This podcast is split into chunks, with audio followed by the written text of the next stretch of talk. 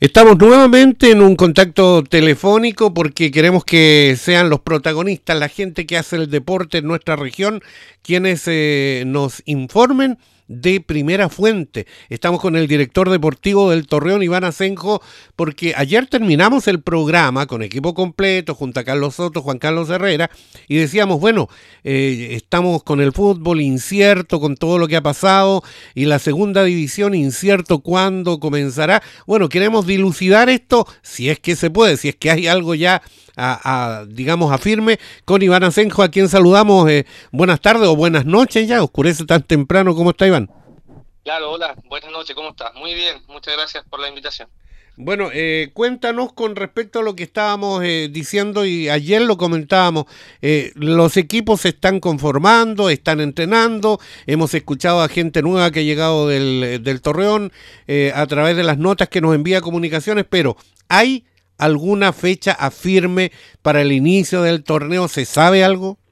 Eh, oficialmente no, no hay nada todavía de parte de, ANFP. En realidad estamos, estamos esperando que, nos den la fecha de inicio. Se habló en algún momento que iba a ser el 15 de mayo y bueno, después corrió la fecha al 22 de mayo y estamos a la espera de que, de que nos digan algo. Por ahí se ha escuchado que podría ser a fines también por todo lo que está ocurriendo con la pandemia eh, la verdad que están muy altos los casos en todas las ciudades y, muchos equipos tampoco tienen sus salvoconductos para poder entrenar.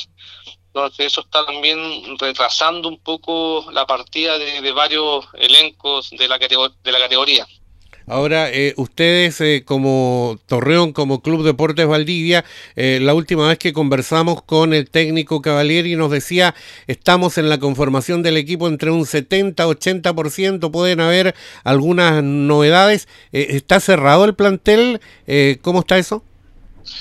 sí, como, como bien decía Germán hace una semana, íbamos en un 70 más o menos, y hoy día ya estamos un poco más avanzados tenemos otro par de, incorporaciones que todavía no se hacen oficial, pero sí ya, ya están eh, prácticamente cerrados con nosotros y, bueno, estamos esperando un momento oportuno para, para, para dar a conocer los nombres. Y adicional a eso, igual todavía quedan como tres, tres plazas todavía que podríamos eh, estar viendo en los, en los, próximos días, dependiendo de, la, de los inicios de, fecha de campeonato y también de la reglamentación que va a tener también la competencia, porque puede que también haya unas variaciones de la regla en cuanto a la edad y que podría también quizás agregarse un cupo también, un cupo profesional mayor de 26 años.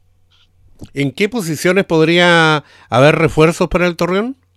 Estamos eso analizando en este momento. Eh, estamos viendo como tuvimos un, primer amistoso el, día sábado contra Temuco. ¿Un 2 a 2? El 2 a 2 justamente, ya con eso vamos sacando un par de conclusiones y, lógicamente esto sirve para ir evaluando dónde, dónde estamos bien eh, y dónde también tenemos que reforzar un poco más el equipo. Estamos, estamos en ese proceso y estamos, estamos decidiendo cuáles van a ser los próximos puestos que, que vamos ir en la busca. ¿Programado algún otro amistoso, Iván? Eh, por ahora no, por ahora no, eh, por lo mismo, por, por, todo lo que pasa con la pandemia, está difícil. Eh, probablemente podamos, podamos tener un, partido de nuevo con Temuco o con Puerto Montt, pero estamos esperando las fechas todavía de, de inicio de campeonato para, para poder programar todo.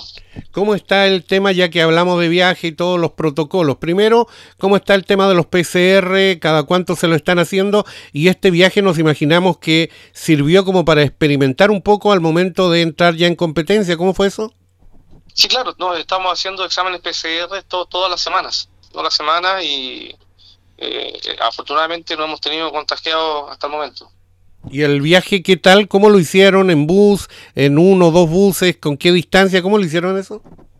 Eh, en un bus hicimos la citación y claramente con distancia y mascarilla todo el viaje. Tenemos protocolos, ¿cierto? Ya con los, los PCR que tenemos también toda la semana y bueno, con mascarilla, como se debe, en el estadio igual, eh, siempre hay protocolos que cumplir y bueno, igual que el año pasado, lo, hicimos sin ningún problema.